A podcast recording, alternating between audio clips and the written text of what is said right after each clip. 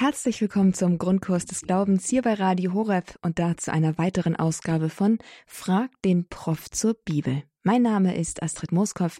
Ich darf Sie hier heute durch diese Stunde am Freitagnachmittag begleiten. Ich und unser Bibelexperte und das ist Professor Marius Reiser aus Heidesheim am Rhein. Er ist der Professor, dem wir unsere Fragen zur Bibel stellen dürfen, dem Sie Ihre Fragen zur Bibel stellen dürfen und auch sollen.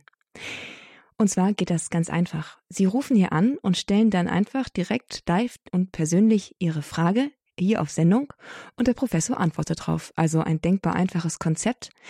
Einzige Bedingung ist, Sie müssen anrufen. Die Telefonnummer hier zu mir ins Studio und dann auf Sendung ist die 089 517 008 008. Und da geht es ausdrücklich um Fragen zur Bibel. Die Bibel ist ja unser Grundlagendokument sozusagen für den Glauben. Wenn wir im Glauben wachsen wollen, müssen wir unter anderem, beziehungsweise ganz wichtig, unerlässlich die Bibel lesen und vielleicht auch ein bisschen besser verstehen lernen. Je weiter wir im Glauben fortschreiten, desto mehr und desto größer wird auch das Bedürfnis, sie tiefer zu verstehen. Professor, Professor Reiser, hier live on air bei Radio Horeb im Grundkurs des Glaubens, will uns dazu verhelfen, will Ihnen dazu verhelfen. Und bedenken Sie auch, dass alle Fragen, die Sie stellen, nicht nur, für sich, nicht nur für sich selbst gestellt sind, sondern auch für andere Zuhörer, die sie vielleicht nicht so gut formulieren können, die vielleicht gerade kein Telefon zur Hand haben oder die sich einfach nicht trauen, hier anzurufen. Also, wenn sich jemand eine Frage im Herzen herumträgt und so ein bisschen mit sich ringt, ob er jetzt zum Telefonhörer greifen soll, dann tun Sie es jetzt. Sie tun es nicht nur für sich, sondern für die gesamte Hörerfamilie. 089 517 008 008. So, und jetzt genug der Vorrede. Jetzt darf ich erst einmal unseren Experten, unseren Referenten, unseren Professor Marius Reiser hier herzlich willkommen heißen. Schön, dass Sie mit dabei sind, Herr Professor. Hallo. Grüß Gott, Frau Mooskopf. Hallo. Ja, Herr Professor Reiser, wir haben immer den schönen Brauch, dass wir hier mit einer Frage starten, damit wir einmal den Hörern vorführen, wie das funktioniert und damit die Hörer auch Zeit haben, hier anzurufen. Meine Frage an Sie ist, wie sieht es eigentlich mit dem Amtspriestertum aus? Es wird darüber gerade in der deutschen Kirche viel debattiert und es gab ja auch diese unsägliche Abstimmung vor nicht allzu langer Zeit, ob es nun eigentlich noch Priester bräuchte in der katholischen Kirche. Und nun einmal zurückbezogen auf die, auf die Bibel, unser, wie gesagt, unser Grundlagenprogramm für die Kirche. Wie rechtfertigt die Kirche eigentlich das Amtspriestertum in der katholischen Kirche, wie hat Christus das eigentlich uns vermittelt, wie hat er es eingesetzt? Also historisch gesehen äh, müssen wir sagen, äh, Jesus hat zunächst eine Bewegung gegründet und das Ziel der Bewegung war ein neues Israel. Das sieht man daran, dass er zwölf Apostel berufen hat und äh, diese Zwölfzahl bezieht sich symbolisch natürlich auf die Zwölfzahl der Stämme Israels. Und das Stichwort vom neuen Israel, vom neuen Bund, das fällt äh, äh explizit beim äh, letzten Abendmahl. Das heißt also einen Tag vor seinem Tod, äh, indem er eben äh, sagt nicht, äh, er spricht vom neuen Bund und für, von den vielen, für die er sein Blut vergossen hat, mit dem faktisch dieser neue Bund gegründet werden soll. Ob die Jünger das schon verstanden haben damals, ist eine ganz andere Frage. Ähm, mit dem Kreuz sah es so aus, als sei alles nur ein schöner Traum gewesen und mit der Auferstehung war dann klar, nein, das ist Realität. Und nun beruft sich äh, die katholische Kirche für das überhaupt die Ämter, die kirchlichen Ämter, eben auf, vor allem auf diese Einsetzung von zwölf Aposteln. In den ersten Jahrhunderten hat man die eher auf die Bischöfe bezogen, wobei es natürlich nicht so viel, äh, viel mehr Bischöfe gegeben hat als heute, weil jede größere Stadt einen Bischof hatte. Und später hat man das dann auf das äh, Priestertum bezogen, nicht ähm, Wobei es klar ist, Jesus hat nicht das Amtspriestertum, hat auch nicht eine hierarchische Struktur mit Bischöfen und Papst äh, gegründet. Das hat er so nicht getan. ähm, auch nicht mit diesem berühmten Wort an, an Petrus. Ähm, Darauf will ich jetzt nicht näher eingehen. Der entscheidende Punkt, den man dabei bedenken muss, ist der, äh, als bevor Jesus endgültig diese Erde verlassen hat, hat er einen Stellvertreter eingesetzt, der stellvertretend für ihn die Geschichte fortsetzt, die er begonnen hat. Und dieser Stellvertreter ist bekanntlich der Heilige Geist. Er wird auch im Johannesevangelium ausdrücklich als ein anderer Paraklet, eben äh, als ein äh, sein Stellvertreter eingeführt. Und äh, unter dem Wirken und Walten dieses Geistes hat sich dann das entwickelt, was wir im Laufe der, der, Zeit eben die Hierarchie, das Amt in der Kirche nennen. Dieses Amt äh, rechtfertigt sich nicht durch historische Akte äh, Jesu, jedenfalls in der Art, wie es heute besteht, nicht durch historische Akte Jesu, sondern durch einleitende Akte äh, und äh, dann vor allem eben durch den Heiligen Geist. Wir glauben daran, dass die Kirche unter der Leitung des Heiligen Geistes schon die richtigen Strukturen und Formen macht. Und insofern hat es da gar keinen Wert, historisch da ganz bestimmte Stellen zu finden, sondern äh, man muss eben darauf vertrauen, dass in der Kirche der Heilige Geist tatsächlich waltet. Und das ist meines Erachtens die Hauptsache. Wow, total interessant und faszinierend, denn das würde zumindest erklären, warum die Debatten darum so hochschlagen. Und naja, und ich würde fast sagen, ähm, aus der modernen Sicht ist der Heilige Geist fast ein ziemlich weicher Faktor, um die Begründung des Amtspriestertums zu rechtfertigen. Denn man könnte doch schon sagen, dass der Heilige Geist so etwas ist, das äh, interpretationsfähig ist, oder?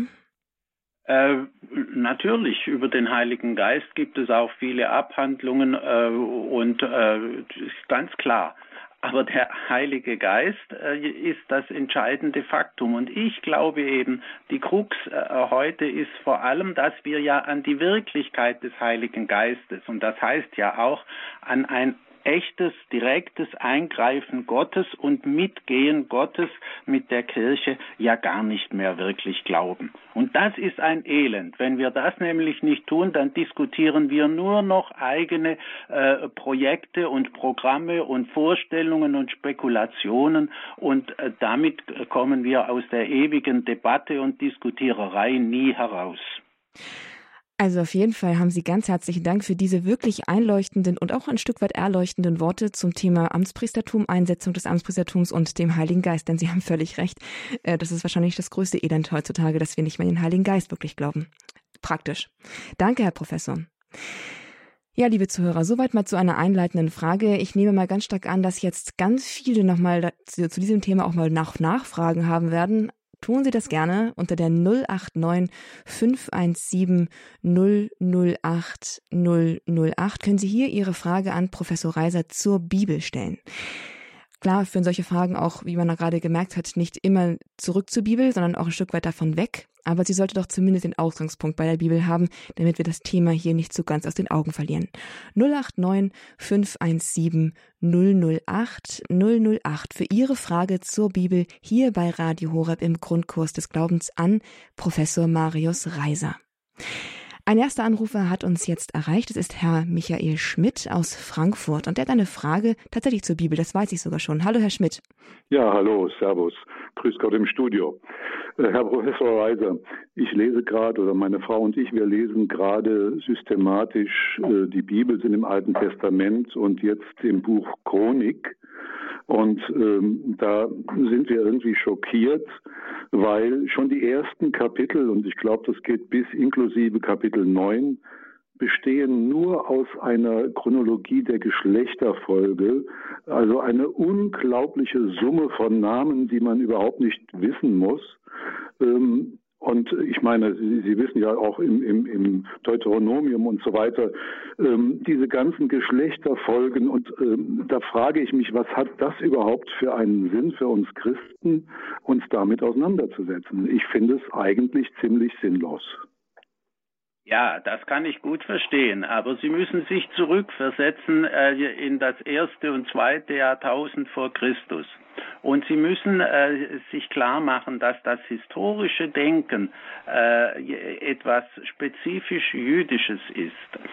Aber äh, auch außerhalb des Judentums, wenn man da historisch gedacht hat, dann hat man aufgezählt, von den Adelsgeschlechtern, es waren immer nur die Adelsgeschlechtern, die einen Stammbaum hatten, äh, der Vater, der Großvater und so weiter, möglichst weit zurück. Und je weiter man zurückkam mit der Geschlechterfolge, desto vornehmer war das entsprechende Geschlecht. Und äh, es ist von daher völlig verständlich, dass schon im Buch Genesis, nicht, das fängt ja schon in den ersten Kapiteln mhm. Genesis an, ich glaube im, im fünften Kapitel oder so, äh, mit diesen ähm, äh, Genealogien. Und das heißt eben, es gibt eben eine Geschichte und diese äh, Geschichte, das sind äh, wirkmächtige äh, Leute, vor allem eben vornehme Leute später, und äh, die garantieren, dass es eine zusammenhängende Geschichte eines Volkes gibt. Und äh, an denen orientiert sich dann auch die Geschichtsschreibung. Äh, und äh, das können wir in den ältesten äh, Geschichtsschreibern, bei den ältesten Geschichtsschreibern schon beobachten. Und äh, deswegen äh, waren diese Genealogien außerordentlich wichtig. Und bedenken Sie auch das Matthäusevangelium, das heißt die erste Schrift des Neuen Testaments. Womit setzt es ein? Mit einer langen, langen Genealogie. 40 Namen, 42 Namen, äh, wo Sie auch sagen können, ja, damit können wir doch nichts anfangen. Das würde ich jetzt nicht sagen. Das ist ja auch liturgisch integriert, Ostern und so weiter. Ne? Also die Glaubwürdigkeit Christi und so, das sehe ich schon ein, dass diese 40 plus 40 und so weiter Generationen. Aber müssen wir Christen wirklich neun Kapitel uns zumuten, in der, zum Beispiel jetzt da in der Chronik 1 bis 9? Achso, na, das müssen Sie nicht. Sie müssen das auch nicht lesen. Äh, das, dazu ist niemand verpflichtet. Es geht mir nur darum, dass Sie sehen, warum so mhm. etwas in so einem alten Buch steht und dass mhm. das durchaus seinen Sinn hat. Auch das wenn wir heute damit mhm. nicht mehr so viel anfangen können. Mhm. Aber mhm. wissen Sie, wenn man äh, diese Genealogien sorgfältig liest und wie sie aufgebaut sind und welche Namen da vorkommen und welche Alter und so weiter, daraus kann ein Wissen Wissenschaftler sehr viel historische Informationen, auch literarische äh, Informationen entnehmen, die dann für die Deutung sehr wichtig sind. Mhm, mhm. Gut, aber der normale Christ, der sich auch intensiv mit der Bibel beschäftigen will, muss das nicht gelesen haben. Das ist ganz klar. Nicht der normale Gut. Christ kann auch mit äh, mit ausgewählten Texten leben. Und wenn Sie die Bibel lesen, empfehle ich Ihnen durchaus auch mal, wenn so etwas kommt, womit Sie nichts anfangen können, überspringen Sie es ruhig. Das wollten wir sowieso. Ich danke Ihnen. Ja. Herzlichen Dank für die Frage, Herr Schmidt. Und nun wissen Sie sozusagen, dass Sie mit professoraler Absegnung tatsächlich die, die Kapitel überspringen dürfen. Herzlichen Dank dafür. Ja, Sie hören hiermit beim Grundkurs des Glaubens, liebe Zuhörer, bei Frag den Prof zur Bibel. Was für eine Frage zur Bibel, die wir gleich zu Beginn hier hatten von Herrn Schmidt aus Frankfurt. Und auch Sie sind herzlich eingeladen, liebe Zuhörer, hier Ihre Frage einzubringen. Lesen Sie vielleicht auch gerade die Bibel und haben vielleicht so manche Frage, manches Unverständnis gegenüber dieser oder jener Passage. Die können Sie hier gerne zur Klärung einbringen. Und ich bin sicher, Herr Professor Reiser, der uns hier live zugeschaltet ist, wird sie Ihnen gerne und auch fundiert und umfassend erklären können. Die Telefonnummer zur Sendung hier ist die 089 517 008 008. Versuchen Sie es auch ruhig ein bisschen öfter. Einmal sind die Leitungen teilweise schon alle besetzt, aber dann kommen Sie eben sobald dran, dann dran, sobald jemand aufgelegt hat. Oder ich bin nicht so schnell und kann sie nicht gleich alle, alle gleichzeitig mit dran nehmen hier im Vorgespräch. Deswegen müssten Sie es vielleicht ein paar Mal öfter probieren, um hier durchzukommen. 089 517 008 008. Das ist die Nummer hier zu Frag den Prof zur Bibel. Und gemeldet hat sich jetzt auch Herr Hubert Jansen aus Hamm in Westfalen. Hallo, Herr Jansen. Hallo, guten Tag zusammen. Hallo, was ähm, möchten Sie fragen? Ja, bitte. Ja, ähm, und zwar zum, dieser Begebenheit zum reichen Jüngling. Der reiche Jüngling, der da Jesus da fragt, was er zu, zu machen hat und so weiter. Und ich kenne das noch so, dass es ist, hieß, Jesus sah ihn an oder sah ihn liebevoll an. Ich habe jetzt den genauen Wortlaut nicht mehr im Hinterkopf. Und die neuere Ausgabe heißt es, äh, er umarmte ihn.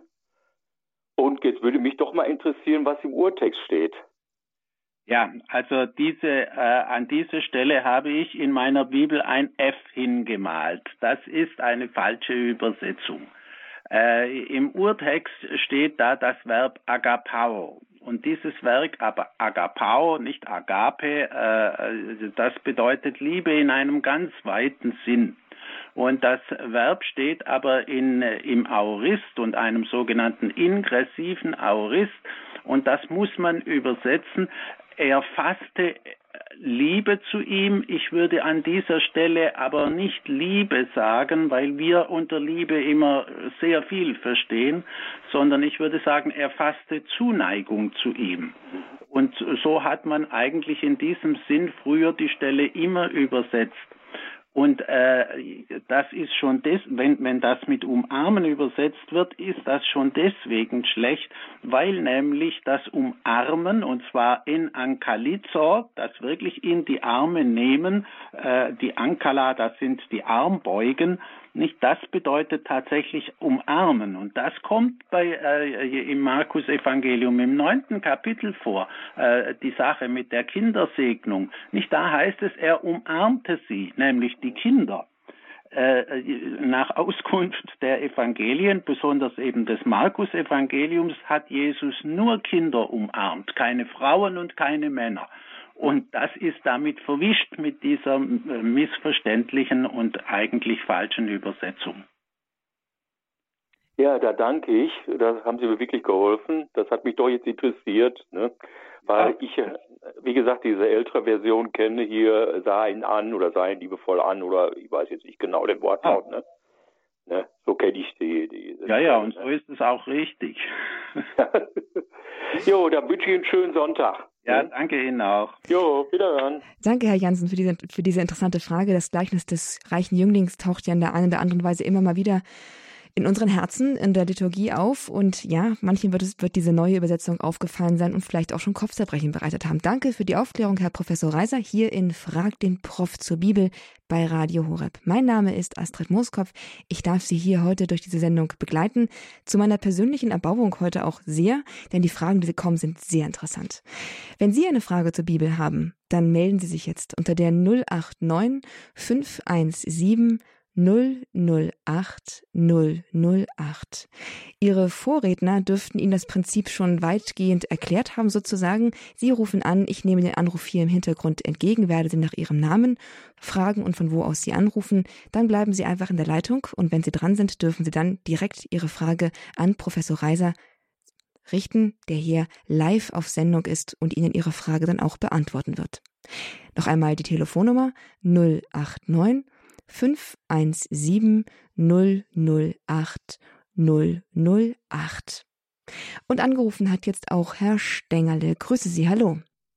Ja, hier Stengerle Ovingen. Grüß Gott zusammen. Hallo. Äh, Folgendes, äh, Herr Reiser, ich nehme zurzeit an einem Glaubenskurs teil und da wird dann unter anderem auch noch in Kleingruppen gesprochen. Und da hat jetzt ein Mitglied dieser Gruppe oder hat, hat da praktisch eine, eine Werbung gemacht für ein Buch auf Erstehung und äh, von einem Professor, inzwischen emeritiert und da stehen so Dinge drin oder halt, ich habe mal ein Video angeguckt und habe mich da mal ein bisschen informiert über diesen Professor, äh, wo der unter anderem sagt oder schreibt, es würde nicht so missverstanden wie die Auferstehung Jesu, also die Evangelien wären märchenhaft, würden, würden märchenhaft klingen es würde der Eindruck entstehen, als würden Naturgesetze außer Kraft gesetzt und man dürfe die Ostertexte nicht wortwörtlich nehmen. Es wäre also vieles definitiv nicht wahr.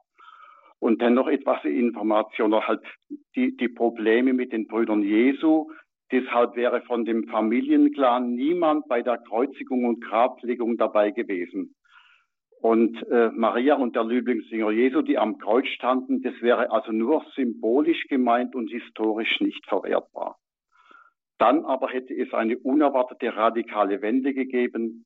Jakobus der Jesus vorher ablehnend gegenübergestanden hätte, hätte eine Ostererfahrung gemacht und er wäre mit Maria und den Brüdern Jesu, die hätten ihre Existenzgrundlage aufgegeben und hätten sich mit Jakobus nach Jerusalem zur Urgemeinde gemacht.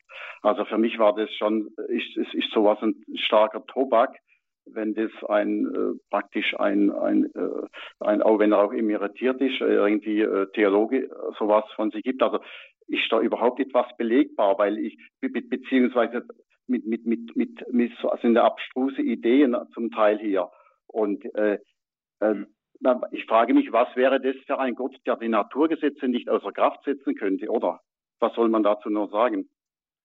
Ja, das ist die ganz, das ganze Problem äh, äh, bei, der, bei den Wundern, nicht? Also äh, wir sollten mit dem Wort Naturgesetze sehr vorsichtig sein, denn die moderne Physik äh, hat ja gezeigt, dass die sogenannten Naturgesetze, unter denen versteht man ja meistens Newtonsche äh, Naturgesetze, dass die eben äh, nicht absolut ausnahmslos gelten und im subatomaren Bereich überhaupt nicht. Ähm, äh, und äh, es ist äh, Zunächst geht es bei den Wundern darum, dass in der Tat äh, Gott Dinge tun kann, die eben äh, über alles, was wir gewohnt sind an äh, Abläufen in der Natur hinausgehen.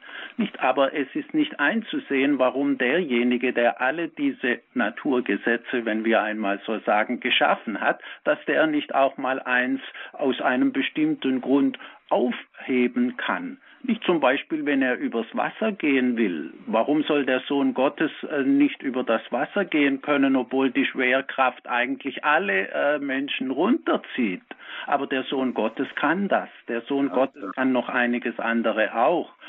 Und äh, die Schöpfung der Welt ist ein äh, ganz außerordentliches Wunder, das kein Mensch erklären kann. Und entsprechend ist auch die Auferstehung Jesu ein äh, einzigartiges äh, Wunder.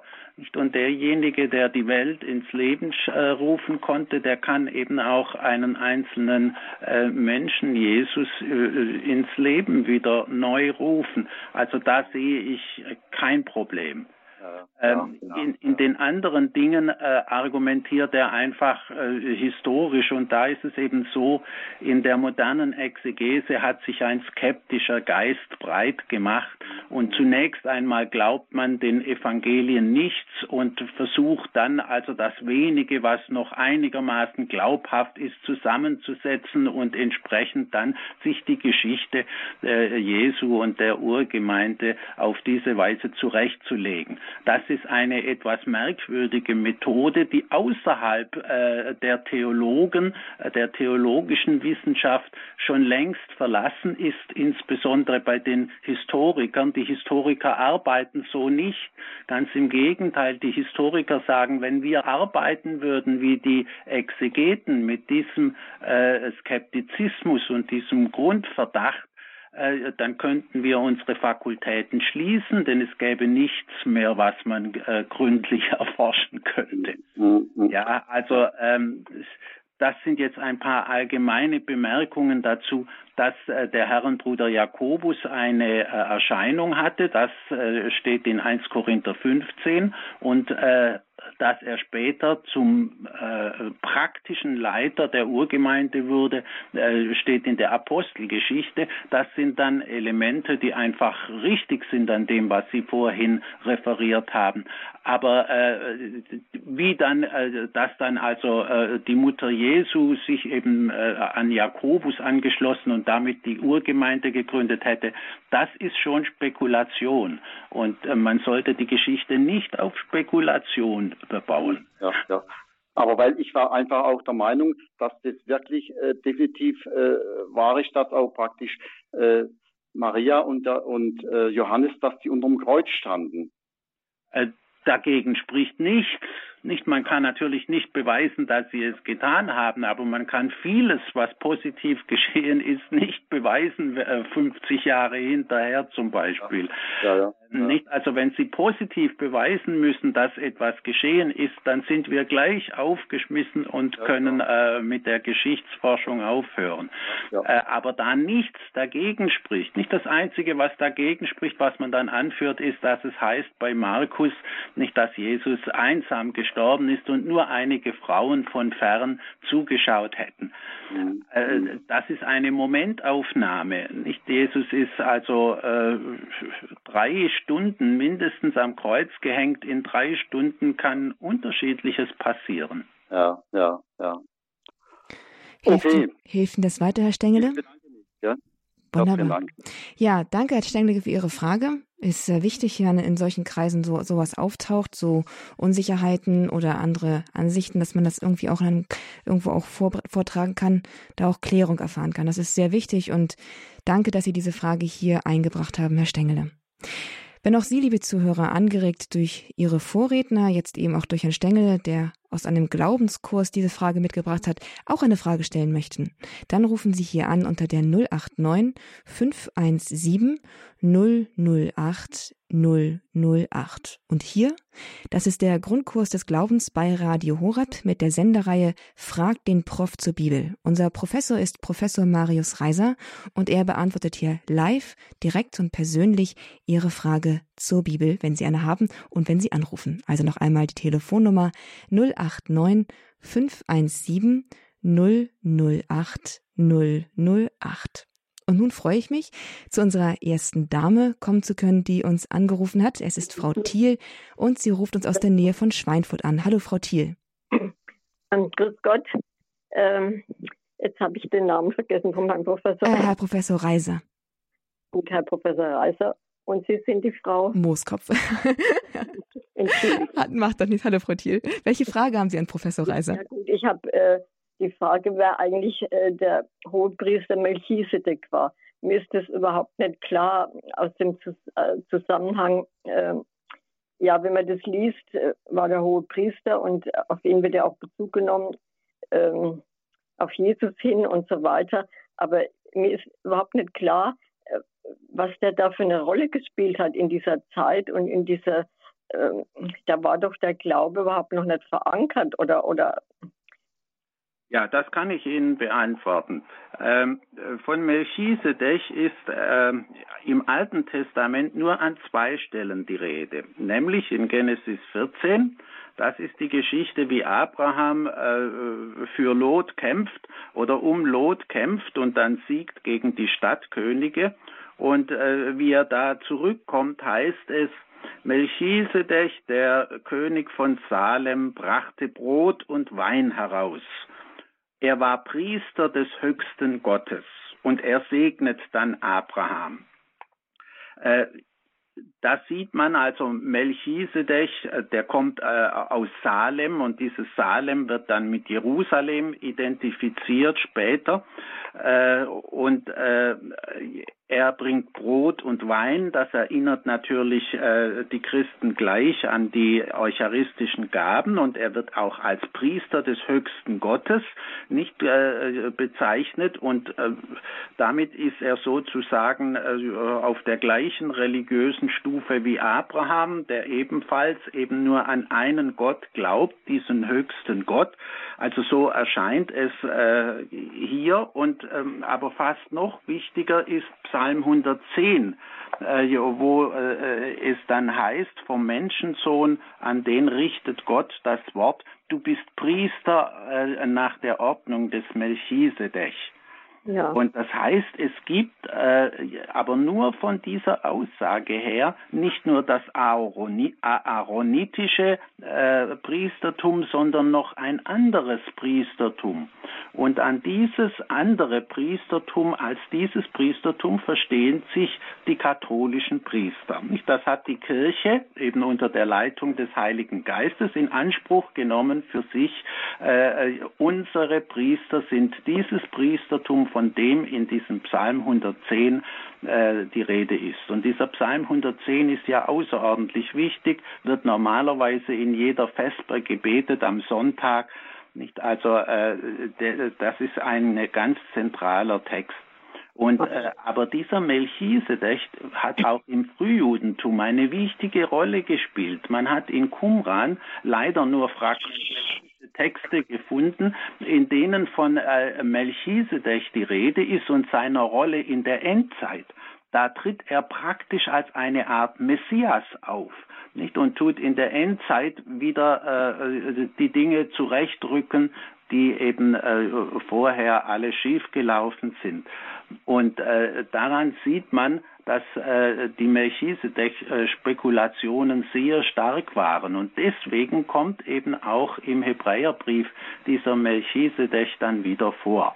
Also Sie sehen, äh, das ist eine äh, langwierige Geschichte, die äh, einfach in der Tradition sowohl des Judentums wie des, des Christentums dann in unterschiedlicher Weise gedeutet und äh, in Anspruch genommen wurde. Ah ja, gut. Dann danke ich Ihnen sehr. Jetzt hätte ich noch eine Frage. Darf ich die noch stellen oder ist Ja, das, das dürfen Sie. Ja, und zwar, was bedeutet eigentlich ähm, die Bezeichnung Menschensohn? Jesus hat sich ja auch als Menschensohn bezeichnet, ja. Aber was bedeutet es eigentlich? Menschensohn kann zweierlei bedeuten. Es heißt einfach, jeder Mensch ist eben der Sohn eines Menschen und insofern äh, ist Menschensohn nur eine äh, Bezeichnung. Nicht wenn man einen einzelnen Menschen bezeichnen will, muss man im Hebräischen ein Ben Adam sagen, ein Sohn eines Menschen. Das ist eine sprachliche Angelegenheit. Ach so, ach so. Nun kommt noch ein ganz besonderer Menschensohn vor und äh, äh, da ist die entscheidende Stelle im Buch Daniel im Kapitel 7. Also lesen Sie einmal äh, später dieses Buch Daniel, Daniel 7. Wenn Sie dieses siebte Kapitel lesen, nicht da ist zuerst äh, das eine Vision und in dieser Vision des Propheten äh, äh erscheinen zuerst Tiere und das sind wütende und sch schlimme Tiere, die werden dann gerichtet vom himmlischen Thron und nach dem Gericht über, über diese Tiere erscheint plötzlich mit den Wolken des Himmels ein Sohn, ein Menschensohn.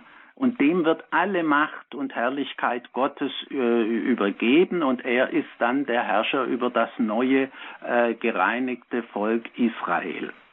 Nun, und äh, Jesus hat nun diese Selbstbezeichnung verwendet. Er hat, wenn er von sich sprach, äh, eben äh, immer wieder der Menschensohn gesagt. Und äh, da könnte man jetzt so deuten, das changiert. Einerseits ist er ein Mensch wie alle anderen auch aber im letzten ist er eben der im Daniel äh, 7 angekündigte Menschensohn, dem alle Macht und Herrlichkeit übergeben wird.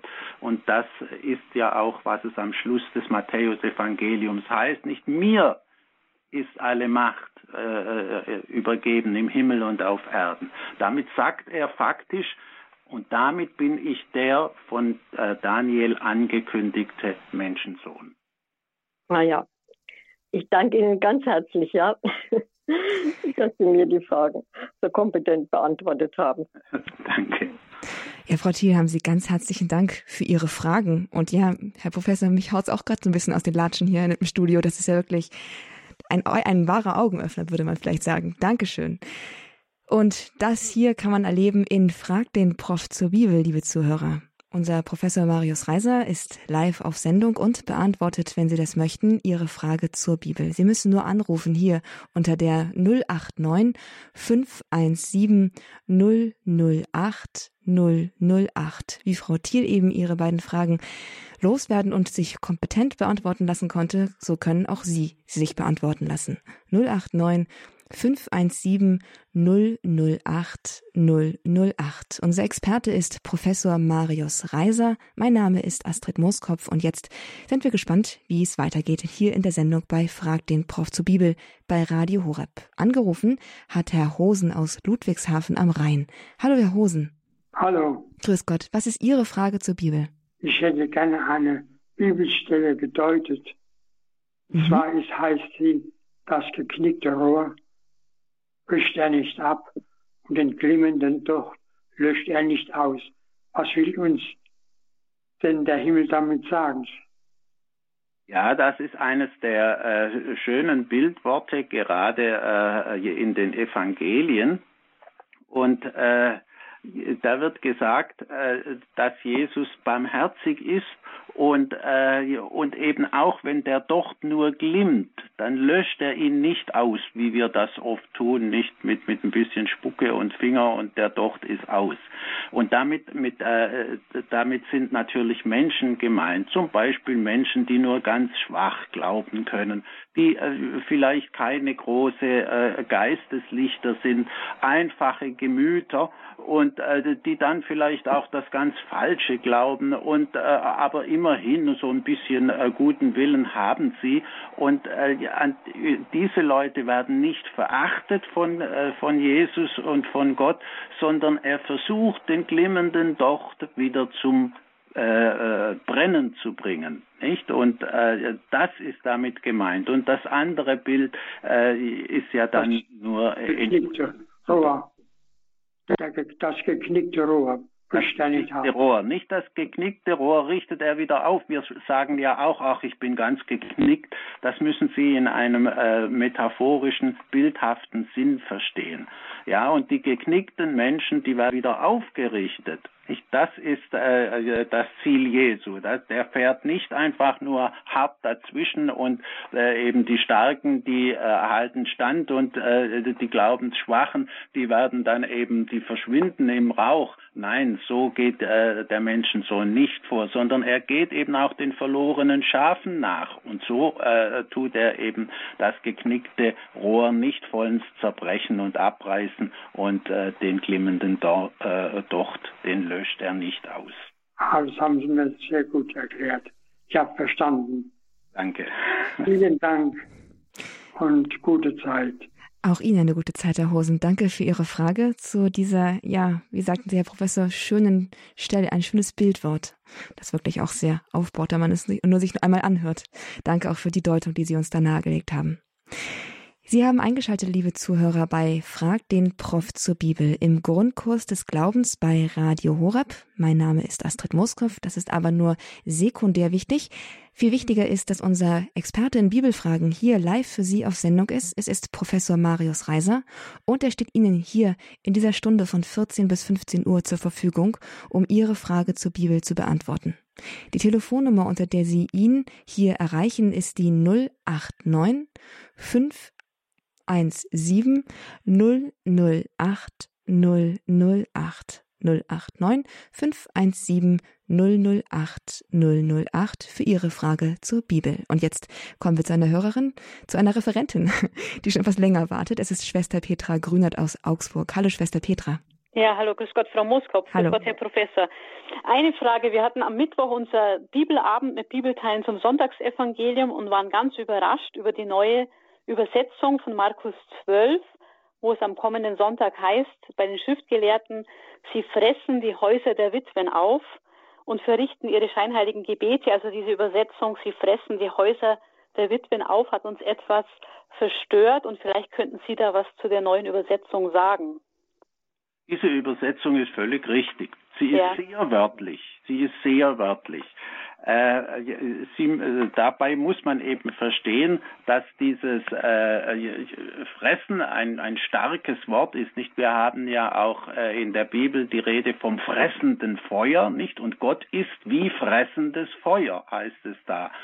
Und, äh, und äh, das ist einfach eine Redeweise, eine an, antike und biblische Redeweise, nicht die sagt nicht, es gibt eben Leute, die äh, tun die Witwen der Häuser, äh, eben äh, die bringen die Witwen um ihre Häuser. Sie müssen bedenken, die Witwen waren ja die allerärmsten, äh, die es gegeben hat in der Antike. Witwen und Waisen werden ja oft zusammen genannt in der Bibel und äh, eine Witwe, äh, die hatte nicht viel Besitz und wenn sie nicht einen äh, neuen Mann fand und wenn man mal über 25, 30 ist, findet man normalerweise keinen neuen keinen Mann mehr, dann sind das die Ärmsten der Armen. Und die werden leicht noch um ihr bisschen Besitz äh, und Lebensunterhalt gebracht von, äh, von eben äh, üblen äh, äh, Halunken. Und äh, das ist es, was Jesus hier mit scharfen Worten kritisiert. Wobei ja diese scharfen Halunken die Schriftgelehrten, die Theologen waren. Also auch die Frage, was war die Motivation der Schriftgelehrten, gerade noch die, die Ärmsten, die Witwen, äh, nochmal um ihre Häuser zu bringen, die ja das Wort Gottes eigentlich versucht haben vorzuleben. Ja, nun, äh, in menschlicher Hinsicht äh, ist weder ein Professor noch ein Schriftgelehrter äh, gefeit gegen eine gewisse Habgier, wobei man in diesem Fall auch noch hinzufügen muss, die Schriftgelehrten, das waren oft arme Leute. die hatten außer ihrer Bildung nicht viel. Ähm, es gibt sogar einen ganz berühmten äh, Schriftgelehrten Akiba, der dann allerdings äh, im zweiten Jahrhundert nach Christus gelebt hat, aber der bis heute einer der berühmtesten alten Schriftgelehrten ist. Der muss ganz äh, arm gewesen sein und, äh, und arm geblieben sein, aber eben nicht arm an Geld, aber reich an Geist gewesen ist. Mhm. Aber es gab eben dann auch Schriftgelehrte, die waren nicht so fromm wie der Rabbi Akiva und haben dann doch auf irgendeine Weise versucht, zu Geld zu kommen und dann tut man halt auch so etwas. Wobei Sie noch eines natürlich bedenken müssen. Auch Jesus neigt zu starken Worten und ein wenig zu Übertreibungen, wenn Sie nur an das Kamel und das Nadelöhr denken und äh, wenn er sagt nicht und ich bin gekommen, Feuer auf die Erde zu werfen äh, und äh, andere Worte. Äh, mit diesen überdeutlichen, starken Worten will Jesus nur unterstreichen, was er zu sagen hat. Insofern äh, muss man da ein bisschen Abstriche machen, was die Formulierung angeht. Nicht? Aber von der Sache her bleibt natürlich alles stehen, wie es ist. Ja, vielen herzlichen Dank, Herr Professor. Danke, Schwester Petra, für Ihre Frage. Und wir kommen auch gleich zu unserer nächsten Hörerin. Vielleicht noch mal ganz kurz die Telefonnummer dazwischen geschaltet 089 517 008 008 für die Nummer zu, zum Grundkurs des Glaubens zu Frag den Prof zur Bibel hier bei Radio Horeb. Hier ist Professor Marius Reiser für Sie zur Verfügung für Ihre Frage zur Bibel. Ich glaube, das ist selbsterklärend. Und jetzt kommen wir zu unserer nächsten Hörerin. Es ist Frau Huber und sie ruft uns aus Bayern an. Hallo, Frau Huber. Ja, meine Frage geht dahin. Die Genealogie von Jesus äh, bei Matthäus endet bei Josef. Muss ich ihn, den Josef als den irdischen, natürlichen Vater von Jesus verstehen? Nein, müssen Sie nicht, gerade nicht, wenn Sie äh, Matthäus ernst nehmen. Nicht? Sie müssen ja äh, äh schauen, äh, also wir hatten es ja schon von Genealogien. Genealogien heißt es immer, der Mann zeugt den und den Sohn und, äh, und so weiter. Also es sind im Wesentlichen Söhne genannt, nur selten werden äh, Frauen genannt unter den Gezeugten, weil die Genealogie geht eben nach äh, Altervorstellung immer über Männer. So, und nun äh, endet eben die Genealogie dann. Äh, Hallo? Äh, Moment, ja, ja, ich, ich bin da gerade am, äh, am Schauen. Die Genealogie endet nicht, äh, Jakob zeugte den Josef, nicht? Und Sie sehen, und jetzt geht's der Mann Marias und von ihr wurde Jesus geboren. Ja, also das ist natürlich völlig ungewöhnlich, dass eine äh, äh, Genealogie plötzlich vom Mann auf die Frau wechselt und dann die Frau äh, die Mutter ist und über den Mann ist überhaupt nichts gesagt. Nicht also äh, gerade dieser Knick da am Schluss in der Genealogie zeigt, der Knick ist ja nur notwendig gewesen, weil, Je weil Josef eben nicht der Vater Jesu war. Sonst äh, bräuchte man ja Maria gar nicht erwähnen. Nicht wenn, wenn Josef der Vater gewesen wäre, hätte man Maria ganz außen vor gelassen und hätte gesagt, und Jakob zeugte den Josef äh, aus dem äh, und der zeugte Jesus. Aber so geht es ja nicht weiter. Ja, und Sie ja. sehen, der Knick beweist, äh, Josef war nicht der Vater. Ja. Und es gibt überhaupt keinen Grund äh, von den biblischen Aussagen und allen antiken Überlieferungen her, Josef für den Vater Jesu zu erklären. Das ist nur so eine moderne Idee. Man hätte das gern so. Bloß verstehen Sie, äh, der Sohn Gottes kann Jesus ja nur sein, wenn Gott ihn auch gezeugt hat. Und so heißt es ja, das ist äh, im Psalm 2,7, dass immer in Anspruch genommen wird, heute habe ich dich gezeugt. Gott selber hat ihn ja. gezeugt und nicht Josef. Okay. Das ist ja. der entscheidende Punkt. Okay, danke schön. Ja, danke schön, Frau Huber, für diese sehr grundlegende Frage sicherlich, denn von wem wurde Jesus gezeugt? Von Gott. Das ist natürlich die grundlegende Voraussetzung, dass Weihnachten was Besonderes ist, was wir ja auch dann. Haben wir ja auch im Credo. Ganz genau. genau. Nee, aber es ist immer wichtig, was auch mal ansprechen zu können. Sonst kann man ja immer so, es geht immer so Selbstverständlichkeit, wie man so mitschwingen. Und mancher gesteht sich halt gar nicht mehr ein, vielleicht, dass er manches vielleicht gar nicht versteht oder das das vielleicht gar nicht so erklärt sieht. Deswegen ist es gut, dass Sie nachgefragt haben, Frau Huber. Danke dafür und Ihnen einen gesegneten Sonntag. Sonntag. Ja, der kommt ja jetzt, genau. So, kommen wir zu unserem nächsten Hörer hier im Grundkurs des Glaubens bei Frag den Prof zur Bibel. Ich weiß nicht, ob er noch im Auto ist. Es ist Dr. Ingo ja, Friedrich. Ja, ja, Sie, Sie, sind noch da? Genau. Und Sie haben eine Frage an den Herrn Professor. Ja, folgende Frage. Im Jesaja, Jesaja, nicht Evangelium, sondern Jesaja Prophezeiung, würde ja so konkret auf Jesus Christus hingewiesen. Äh, das Lamm Gottes, das trägt die Sünde der Welt, äh, das Ros entsprungen und so weiter. Das sind ja doch so konkrete Prophezeiungen. Äh, mit welcher Begründung sagen denn, sagt das, sagt das Judentum, der, es ist nicht der von Jesaja prophezierte, prophezierte Messias, Jesus, sondern der kommt erst noch. Wie begründen Sie sozusagen diese Präzision der Prophezeiung Jesaja und dass es trotzdem Jesus nicht ist. Wie wird es im Judentum begründet? Das ist ganz einfach. Äh, wenn Sie einmal äh, Jesaja 7 äh, lesen, dann sehen Sie, dann hat man den Eindruck von der Art, wie da erzählt wird, dass es um ein Kind aus der Zeit geht, dass da nicht äh, eben ein Kind, das 700 Jahre später geboren wird, gemeint ist, sondern äh, ein Kind aus der Zeit. Und dann hat man vermutet äh, im Judentum zuerst, äh, dass damit wohl ein Königskind, das heißt äh, eben ein Kind des Königs ist. Dann hat man festgestellt, das bekannte Kind des Königs ähm, war damals, als Jesaja das prophezeit, schon ungefähr sieben oder acht Jahre alt. Äh, und dann äh, hat man also diese Theorie ad acta gelegt und, äh, und heute sagen auch Alttestamentler, also irgendein anderes Kind des Königs wird es wohl gewesen sein, äh, den äh, das eben Jesaja meinte. Also auch hier wird wieder spekuliert. Der entscheidende Punkt hier ist der, äh, es geht in der Prophezeiung in Jesaja 7 nicht um ein historisches Kind, sondern um eine Hoffnungsgestalt, äh, um eine äh, messianische Gestalt. Das sieht man darin nicht. Also er, äh, er wird äh, äh, äh, Honig, Milch und Honig essen. das sind also eschatologische Aussagen. Und es ist hier eigentlich eine messianische Gestalt gezeichnet.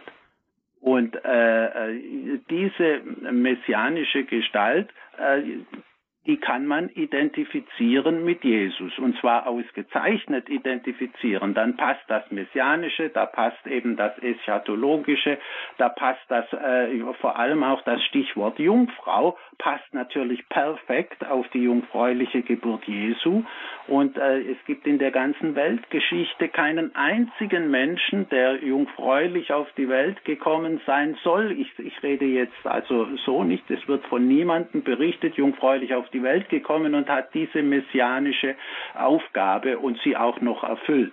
Ja, und der einzige, auf den diese Prophezeiung wirklich passt, ist Jesus. Aber von jüdischer Seite aus äh, kann man das natürlich nicht ertragen.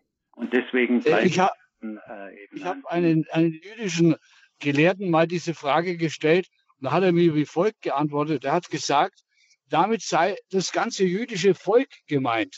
Das jüdische Volk als Priestervolk hat also die Last der Welt getragen, hat sozusagen die Schuld gebüßt, äh, Stichwort Holocaust und so weiter. Also der hat es interpretiert, als ob diese Prophezeiung von Jesaja auf das jüdische Volk als Ganzes bezogen sei. Ja, passen Sie auf, das gilt jetzt für Jesaja 53. Das ist in der Tat so, dass die jüdische Tradition sagt, äh, äh, dieser ähm, äh, Gottesknecht von Jesaja 53, der ist, äh, das ist das Volk Israel. Und da wird eben und das Volk Israel. Bloß ein Punkt, also da müsste man auch mehr drüber sagen. Ähm, ein entscheidender Punkt ist der, wo wird im, im Alten Testament jemals gesagt, dass das Volk Israel für die Sünden äh, der, äh, der Heiden äh, leidet? sondern Israel leidet äh, für die eigenen Sünden und die eigene Schuld. Das ist ein Thema im Alten Testament, aber nirgends ist äh, das so gesagt. Und das ist ja das Zentrum in Jesaja 53. Nicht, dass eben äh, dieser Gottesknecht leidet, unschuldig leidet für die anderen. Und insofern passt diese Deutung überhaupt nicht zu den entscheidenden Textaussagen Jesaja 53. Es hat einen äh, jüdischen äh, Rabbi gegeben, äh, der hat Zolli geheißen in Rom der ist äh, konvertiert zum katholischen Glauben mit dem Argument, das Judentum hat keine Antwort, wer der Gottesknecht von Jesaja 53 ist. Wow, welche Konsequenz darin wohl liegt. Wahnsinn. Herr Dr. Friedrich hat es Ihre Frage soweit beantwortet. Ja, sehr gut. Dankeschön. Ja, danke für diese wichtige Frage und die Zeit ist hier vorgerückt, aber wir haben noch Zeit für eine letzte Hörerin. Sie erreicht uns aus dem Norden Deutschland. Das ist Frau Fechler. Hallo Frau Fechler. Für Ihre Frage, für die letzte Frage ist jetzt die Bühne frei. Ist ja wunderbar. Ja, es ist schon sehr verlockend hier zu fragen. So gute Antworten bekommt man ja nicht immer. Und ich habe meine Frage zu, zum Hebräerbrief, Kapitel 6, Vers 4 was mich doch ein bisschen traurig macht, da diese Aussage. Denn es ist unmöglich, jene, die einmal erleuchtet worden sind, die von der himmlischen Gabe genossen und Anteil am Heiligen Geist empfangen haben, die das gute Wort Gottes und die Kräfte der kommenden Weltzeit gekostet haben, dann aber abgefallen sind, erneut zur Umkehr zu bringen, da sie den Sohn Gottes noch einmal für sich ans Kreuz schlagen und zum Gespött machen. Dann sage ich, es ist die neue Übersetzung, die alte gleicht aber ziemlich da. Da frage ich mich doch, ja, dann können wir ja gar nicht mehr für die beten, wenn das schon so aussichtslos ist, wie es da in der die Heilige Schrift sagt es ja. Aber wir haben doch in der Verwandtschaft oder gerade liebe Menschen, die eben doch getauft zur Heiligen Kommunion gegangen sind, ja, die drei Gs haben, getauft mhm. und gefirmt, äh, gefirmt und, und gesandt worden sind sich sehr engagiert haben vielleicht auch und dann trotzdem irgendwann gibt es den Bruch und ähm, sie gehen vielleicht in den Duet schreien oder sonst was. Sie kehren sich also davon ab und das ist sehr traurig. Äh, man betet dafür, aber dann brauchte man das ja gar nicht, dann wäre das ja schon hoffnungslos. Und da ist das vielleicht eine zu krasse Aussage bei Hebräer 6, oder?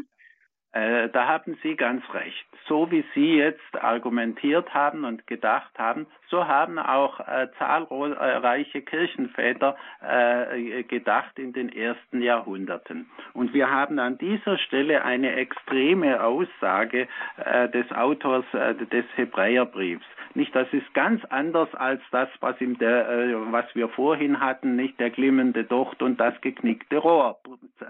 Nicht, die werden eben nicht ausgelöscht und nicht zerbrochen. Äh, und wir hatten in der Kirche im zweiten, dritten Jahrhundert einen Bußstreit. Und da ging es darum, ob diejenigen, die bei den Verfolgungen abfielen und äh, vom Glauben, ob die nach der äh, Verfolgung wieder in die Kirche aufgenommen werden dürfen. Und äh, man hat sich da sehr gestritten, äh, ob das möglich ist. Und schließlich hat man sich aber durchgerungen, dass die aufgenommen werden, allerdings eine äh, Buße, eine große Buße auferlegt bekommen.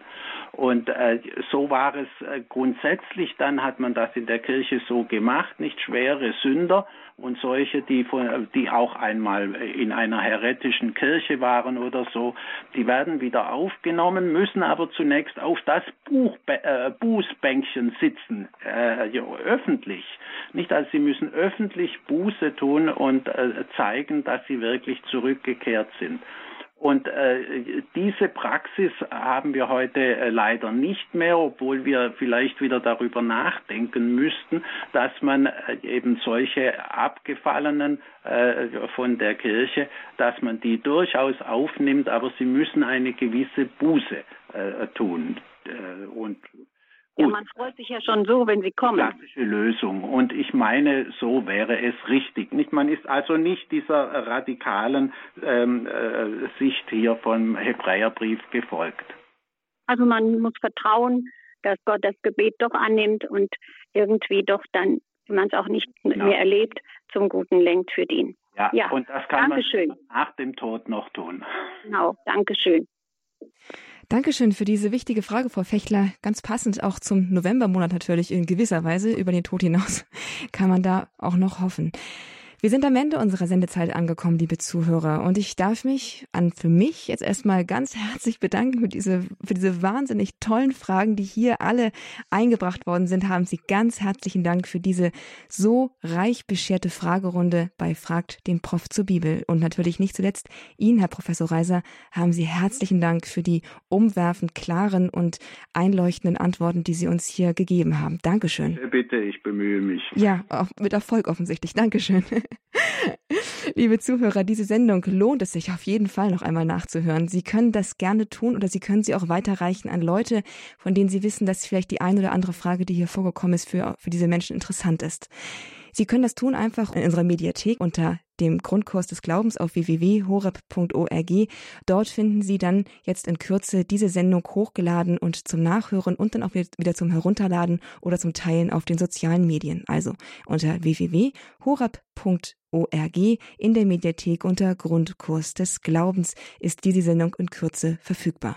Und natürlich können Sie sie auch als CD beziehen, wenn Sie sich dafür einfach an unseren CD-Dienst unter der 08328 921 120. Die Kollegen sind heute Nachmittag noch für Sie da, sonst erst wieder am Montag, aber Sie können auch online auf unserer Internetseite in der Programmübersicht eine CD-Bestellung abgeben und dann werden die Kollegen das dann am Montag oder vielleicht sogar schon heute bearbeiten. Also 08328 921 120 für eine CD-Bestellung oder eben für den Podcast unter www.horeb.org. Und damit ist genug gesagt. Ich danke Ihnen, dass Sie mit dabei gewesen sind. Haben Sie ein schönes Wochenende. Ich wünsche Ihnen Gottes Segen, alles Gute und bis zum nächsten Mal hier im Grundkurs des Glaubens bei Radio Horeb. Mein Name ist Astrid Moskopf. Ich verabschiede mich. Bis zum nächsten Mal.